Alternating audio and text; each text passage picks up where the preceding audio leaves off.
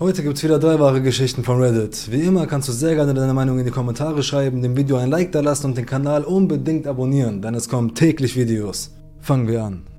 Das Stampfen. Das passierte mir, als ich vier Jahre alt war. Es ist 30 Jahre her, aber ich erinnere mich daran, als wäre es gestern gewesen.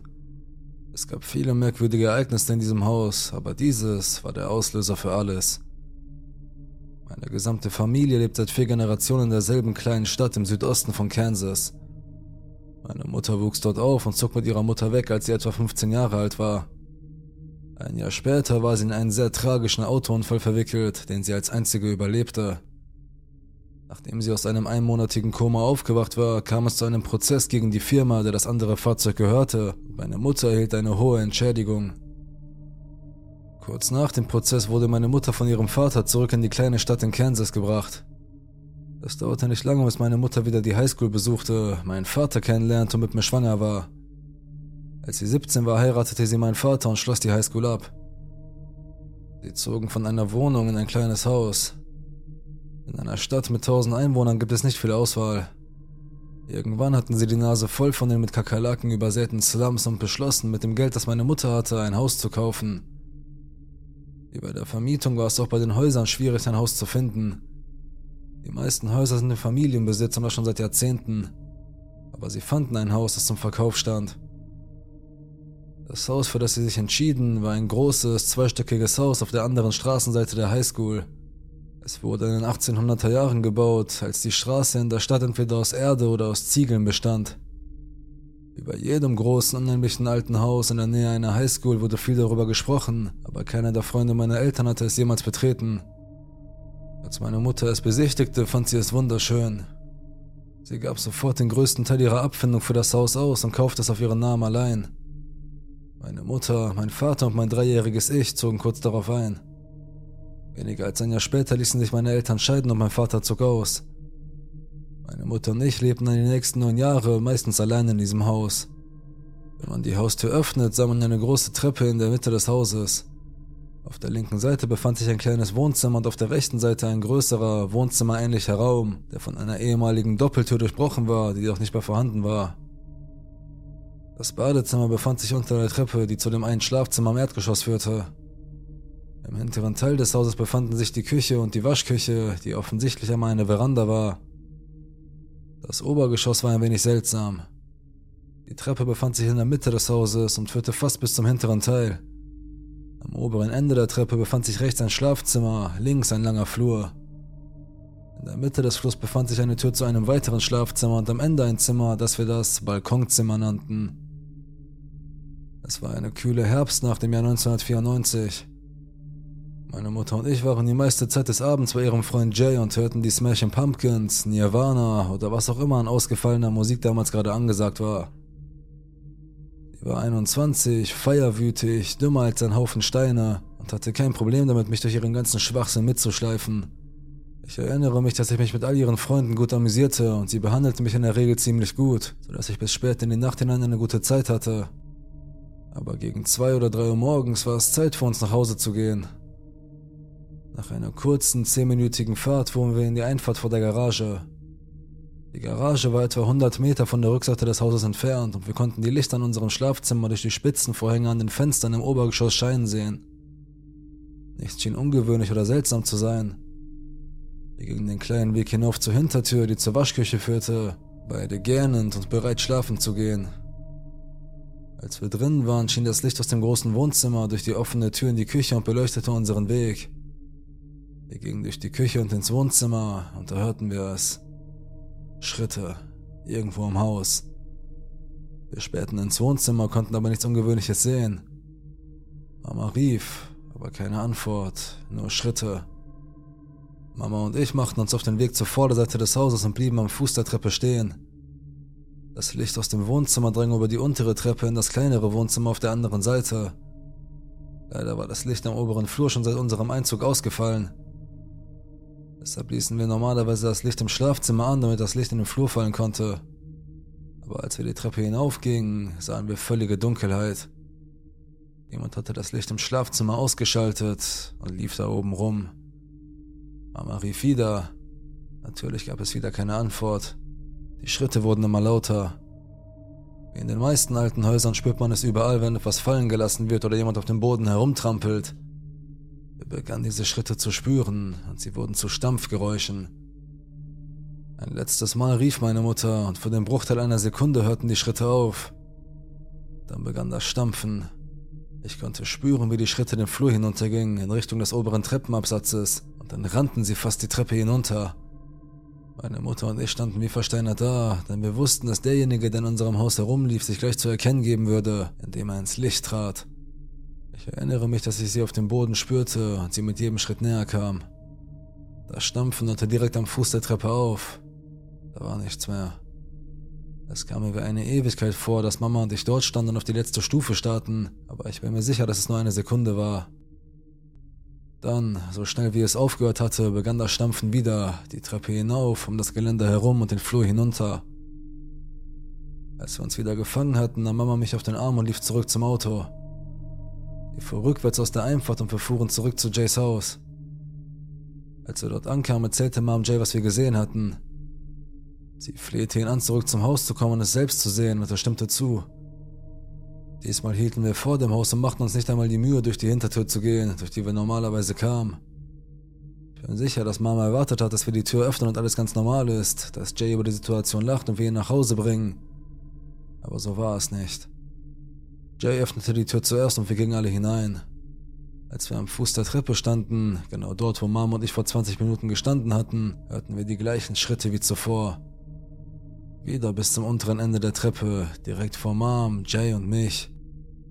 Jay schickte uns nach draußen und sagte, wie wäre es, wenn ihr heute Nacht bei mir übernachtet? Wir verbrachten die Nacht in Jays Haus. Am nächsten Morgen gingen wir zurück. Das Sonnenlicht schien herein und erhellte den oberen Flur. Als wir die Treppe hinaufkamen, war alles normal. Nichts war verschoben worden, keine Fenster waren zerbrochen oder offen gelassen worden, alles war so, wie wir es verlassen hatten. Dies ist eine meiner frühesten Kindheitserinnerungen. Damals war ich doch ein kleiner Junge und verstand nicht wirklich, was mit mir geschehen war. Ich wusste nur, dass es nicht normal war. Und bis heute frage ich mich, woher das Stampfen kam. Träume, Geister und Visionen. Ich dachte mir, ich dokumentiere alle Erfahrungen, die ich bisher in meinem Leben gemacht habe. Als ich ungefähr fünf Jahre alt war, begann ich viele seltsame Dinge zu sehen und zu erleben. Meine Eltern und ich lebten eine Zeit lang bei meinen Großeltern. Das waren einige sehr gute Jahre, aber ich erinnere mich auch an den Beginn meiner Erlebnisse. Ich war krank und hatte Fieber. Ich war so krank, dass ich praktisch im Bett festsaß und immer wieder einschlief. Diese besondere Erfahrung, auf die ich noch früh genug eingehen werde, gab sich als Albtraum aus, bis ein enger Freund mir seinen fast identischen Traum erzählte. Ich war gelähmt, was für mich bei dieser Art von Erlebnissen inzwischen irgendwie normal ist. Es gab eine ohrenbetäubende Stille, die zu einem dröhnenden Rauschen wurde. Das alles war für mein etwa fünfjähriges Ich ziemlich überwältigend. Mit der Zeit machte ich dieselbe Erfahrung in einer viel lebhafteren Form. Es schien auf, als würde ich auf dem Rücksitz des alten, holzgetäfelten Chrysler Minivans meiner Eltern aufwachen, nur um festzustellen, dass ich allein war. Allmählich hörte ich das schrille Rauschen, gefolgt von einer menschenähnlichen Kreatur, die hinter dem Minivan stand. Ich konnte ihn im Rückspiegel sehen und wenn ich mich umdrehte, um ihn anzuschauen, spürte ich, wie meine Augen von seinem Gesicht abglitten und sich entfernten. Wenn ich es schaffte, ihn anzuschauen, wurde ich von einem Schrei eingehüllt. Alles endete in einem dunklen Nichts und ich wurde in Dunkelheit eingehüllt. Natürlich musste ich Mittel und Wege finden, um diese Kraft zu bekämpfen. Ich stellte fest, dass ich, wenn ich mich in diesem Traumzustand zwischen den Welten befand, gerade noch meinen kleinen Finger und Zehen bewegen konnte. Ich fing dort an und versuchte die Bewegung zu steigern, bis ich mich zwingen konnte aufzuwachen. Dies geschah weiterhin, wenn auch in geringerem Maße, bis vor kurzem. Die nächste große Sache ereignete sich ein oder zwei Jahre später. Ich besuchte mit meiner Familie das Winchester Mystery House. Ich sah keine Geister an sich, aber ich sah etwas Spektakuläres. Ich sah einen Mann, der aus gebrochenem Licht bestand, als ob seine Gestalt das gesamte Licht in einem Diamanten einfing. Er sah mich an ohne erkennbare Gesichtszüge und drehte sich um, um wegzugehen. In den nächsten Jahren hatte ich weitere Erlebnisse, die jedoch alle in einer etwas anderen Gegend stattfanden. Wenn ich mit meinen Eltern zur Schule fuhr, versetzte ich mich in einen meditativen Zustand. Ich befand mich zwischen den Welten. Es war ein Zustand der Ruhe, aber ich war fast bei vollem Bewusstsein. Ich war in der Lage, wahllos Musik auf einem beliebigen iPod zu hören und mit hundertprozentiger Genauigkeit das nächste Lied vorauszusagen. Ich konnte mich selbst dabei beobachten, aber wenn ich das nächste Lied laut aussprechen würde, wäre die Meditation unterbrochen. Außerdem konnte ich durch meine geschlossenen Augenlider hindurch sehen. Ich konnte die Straße, auf der wir uns befanden und die Autos vor, neben und hinter uns in lebhaften Farben sehen, ganz anders als in unserer wachen Welt. Und das alles ohne mich zu drehen oder zu bewegen. Nachdem ich angefangen hatte, selbst Auto zu fahren, kehrte diese Vision manchmal zurück, wenn ich tagsüber ein Nickerchen machte oder nachts schlief. Ich wachte an diesem Ort dazwischen auf und konnte durch geschlossene Vorhänge oder eine Decke oder einen Laken hindurchsehen, weil es sich in meiner normalen Sichtlinie befand. Ich glaube, dass ich ein anderes Sehvermögen benutzte. Ich kann es immer noch nicht konsequent nutzen, aber es passiert immer noch bis zum heutigen Tag. Kurz bevor ich das Autofahren lernte, aber noch in dieser Zeit, hatte ich ein interessantes Erlebnis. Ich hörte etwas, das ich nie vergessen habe. Ich saß in meinem Zimmer und schaute auf ein Terrarium, in dem eine Eidechse lebte. Wir haben sie mit Grillen gefüttert, die unglaublich laut waren. Außerdem hatte ich eine ziemlich laute Analogo an der Wand. Ich dachte daran, wie schrecklich es wäre, wenn Gott nicht real oder nicht für uns da wäre, und meine Gedanken gingen so weit, dass ich dachte, Gott sei nicht da. Normalerweise würde ich diesen nächsten Satz nicht mit einem solchen Klischee beginnen, aber es ist angebracht. Plötzlich ertönte eine Stimme mit einer solchen Autorität und Kraft, dass alle gehorchten. Sie strahlte durch mehr als nur unseren physischen Raum aus. Sie befahl allen in meinem Zimmer still zu sein. Die Grillen hörten auf zu zirpen und meine Eidechse saß still und die Uhr an der Wand hörte auf zu ticken. Ich konnte nur noch mich selbst leise atmen hören. Nach 30 Sekunden begannen die Grillen wieder zu zirpen, einer nach der anderen. Die Uhr fing wieder an zu ticken und ich zweifelte nie wieder an der Existenz oder Gegenwart Gottes. Als ich älter wurde, begann ich mehr Abenteuer in den Staaten und auf der ganzen Welt zu erleben. Das erste große Ereignis war, als ich im Sommer 2011 durch die USA tourte. Wir befanden uns etwa auf halber Strecke unserer Tournee in Illinois, wo wir das offensichtliche Glück hatten, in Studentenwohnheim zu übernachten, obwohl es eher üblicher war, in Highschool-Turnhallen zu wohnen. Genauer gesagt waren wir an der Eastern Illinois University, von der Gruppe von etwa 150 Leuten wurden alle Männer in ein Gebäude und alle Frauen in ein anderes geschickt. Ich wohnte im zweiten Stock. Ich hatte einen Mitbewohner für die Nacht, der wie ein Stein schlief, so dass er die Geschichte leider nicht bestätigen kann, aber meine Lebensgefährtin half mir am nächsten Morgen dabei, dies zu tun. In der Nacht hatte ich das Gefühl, dass etwas über mir war. Anders kann ich es mir nicht erklären. Ich öffnete meine Augen und sah einen schwarzen Nebel über meinem ganzen Körper. Ich versuchte mich aufzusetzen, aber ich wurde zurück ins Bett gezwungen und war wie gelähmt, als ich jünger war. Ich spürte, wie sich Hände um meinen Hals legten und ich begann zu ersticken. Ich erinnerte mich daran, wie ich mich als Kind befreit hatte und wackelte mit meinen Zehen und Fingern, bis ich meine Arme bewegen und mich aufstützen konnte. Zu diesem Zeitpunkt hatte sich meine Kraft verflüchtigt. Ich schrieb meiner Lebensgefährtin schnell eine SMS, in welchem Gebäude ich mich befand und in welchem Stockwerk ich untergebracht war und bat sie zu recherchieren, was an diesem Ort passiert war. Am nächsten Morgen wachte ich auf und meldete mich zur Probe. Als ich zurückkam, fand ich die SMS meiner Frau vor, in der von einem Mord die Rede war, der sich in dem Gebäude und auf der Etage des Wohnheims ereignet hatte, in dem ich untergebracht war. Es handelte sich offenbar um ein Frauenwohnheim. Im zweiten Stock dieses Gebäudes war unter anderem ein Mädchen ermordet worden. Auf dieser Tour machte ich auch Halt in Austin, Texas und übernachtete im Driscoll Hotel. Wir hörten wir von einem Mädchen, das die Treppe hinunterfiel und starb, nachdem es einen Ball nachgejagt war.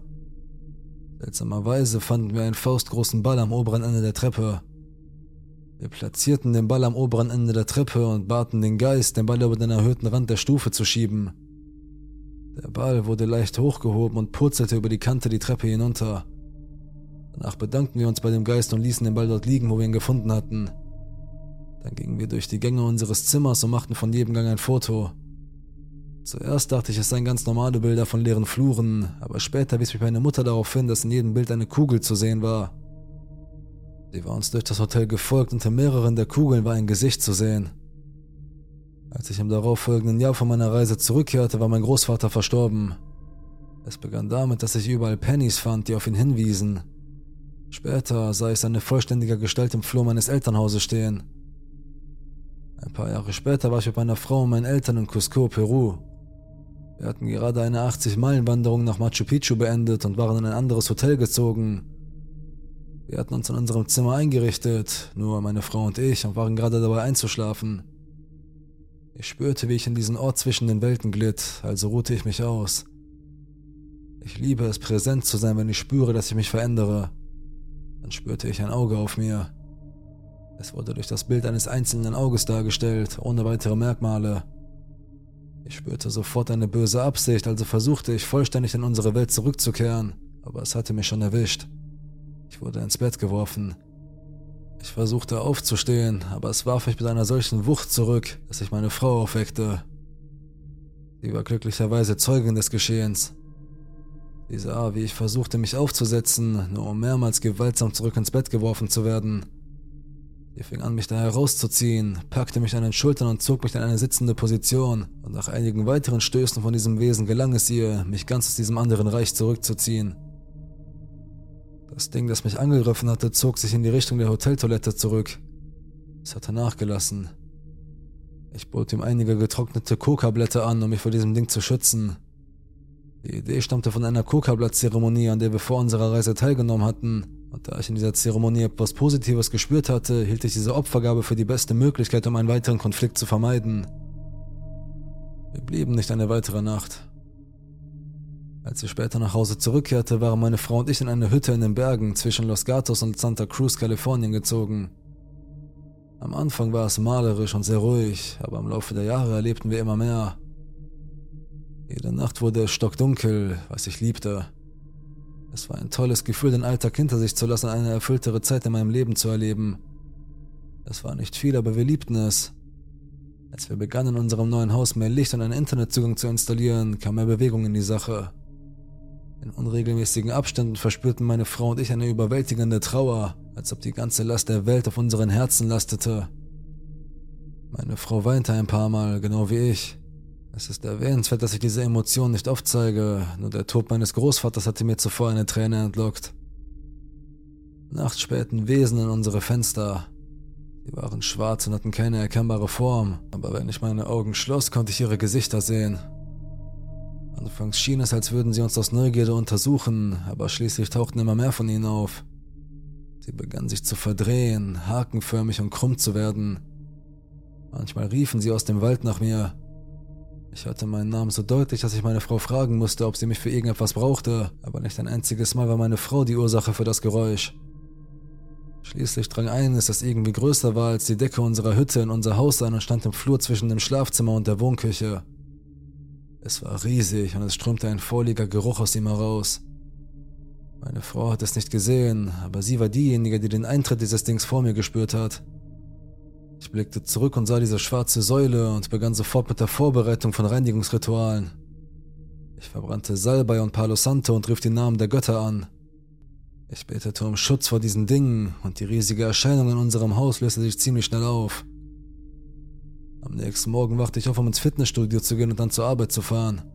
Es war mindestens 5 Uhr morgens, was für mich um diese Zeit typisch war. Ich stieg in das alte Auto meines Großvaters, da meines eine Panne hatte und schaltete es ein. Die Scheinwerfer leuchteten auf einen riesigen, schwarzen Wolf, der viel zu groß war, um real zu sein. Ich starrte ihn an und er starrte mich mit hellen, unwirklichen Augen an.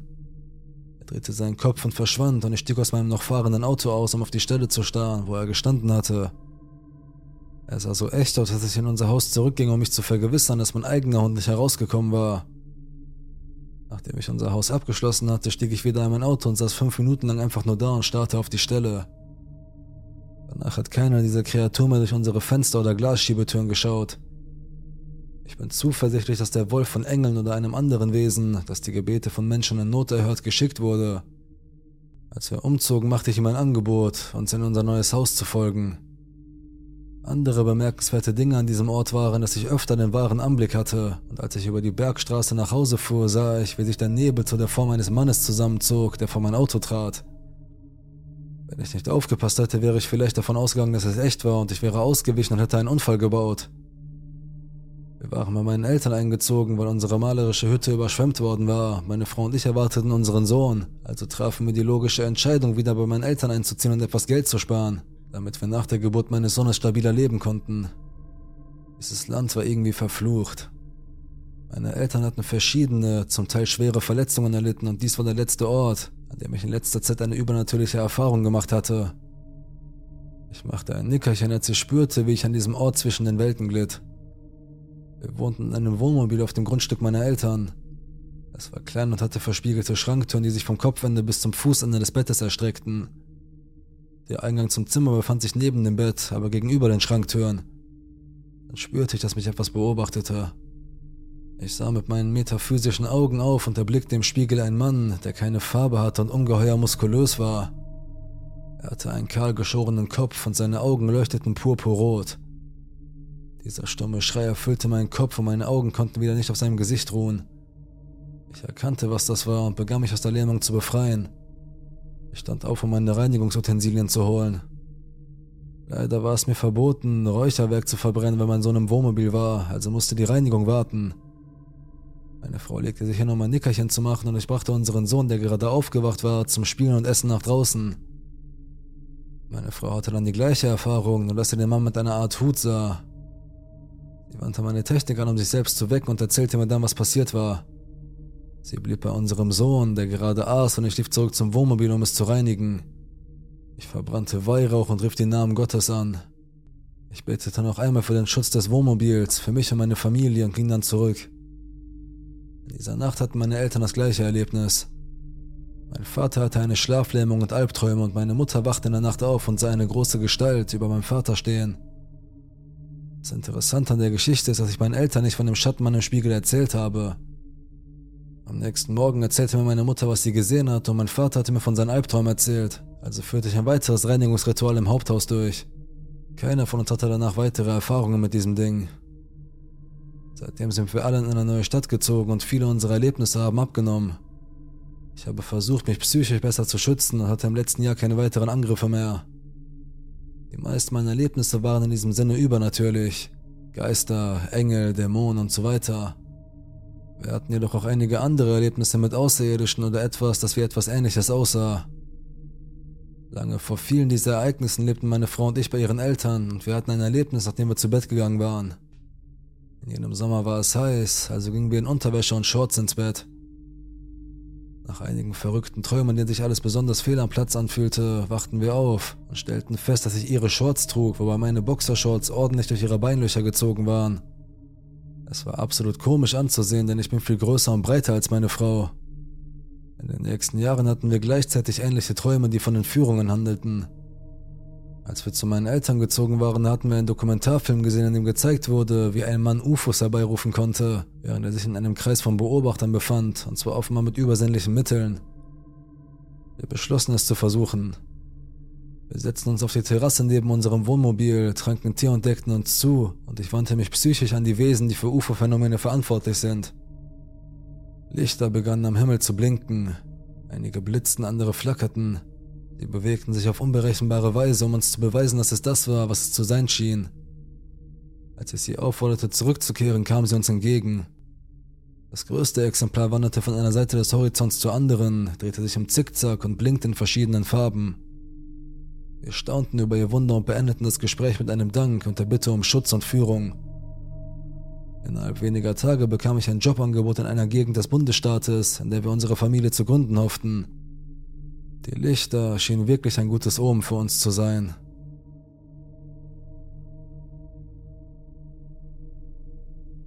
Die blaue Dame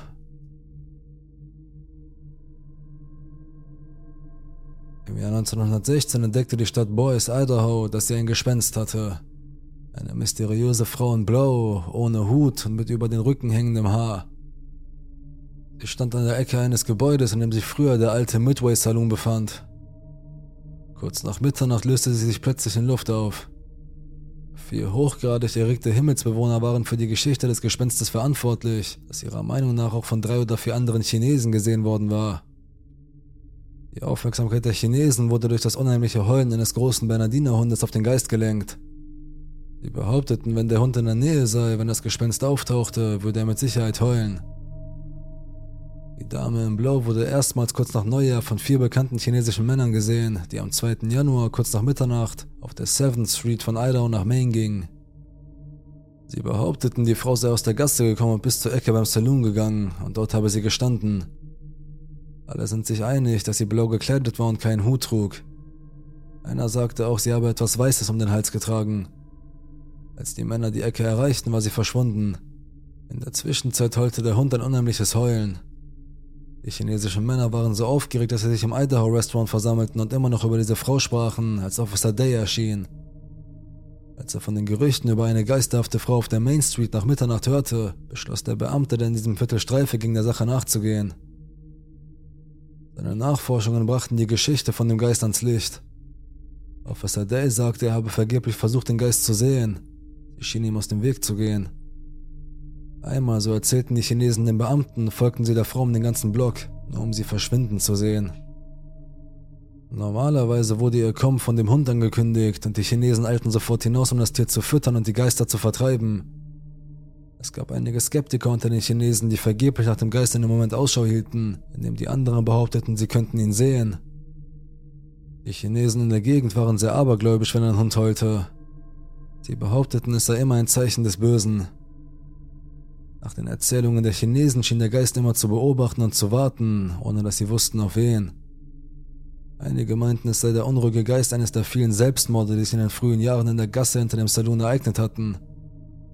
Da sie erst nach dem Neujahr auftauchte, wurde auch vermutet, dass es sich um den Geist einer unglücklichen Jungfer handelte, die das Schaltjahr ausnutzen wollte. Ein Reporter, der das Gespenst aus erster Hand interviewen wollte, hielt sich von Mitternacht bis halb eins an einer Ecke des Saloons auf. Es war klar und kalt und der Mond schien schwach. Es war genau die richtige Nacht für ein gutes Gespenst, um herumzuwandern. Plötzlich stieß der alte Hund von Mitte der Straße aus ein unheimliches Heulen aus. Der Mut des Reporters wurde auf die Probe gestellt. Der Wind pfiff um die Ecke, fing ein wenig von der Show auf und verwandelte sich in eine geisterhafte Gestalt. Der Reporter suchte nach dem blauen Rock, er konnte das wallende Haar der Frau sehen, das Weiß um den Hals, und bald darauf begann sich der blaue Rock zu materialisieren. Die gesamte geisterhafte Gestalt verschwand, als der Hund seinen langanhaltenden Schrei ausstieß und ein Chinese aus der Tür des Restaurants eilte und dem Hund eine Mahlzeit auf den Bürgersteig warf. Er eilte zurück zum Restaurant und schaute dabei verstohlen über die Schultern Richtung Midway-Ecke. Das geisterhafte Bild erschien nicht weit vom Egyptian Theatre am Boys und nur wenige Blocks von der Hauptstraße, also, halt die Augen offen nach der Dame im Blau, wenn du an einem Vollmondabend einen Mitternachtsspaziergang auf dem Capital Boulevard zwischen Maine und Idaho machst.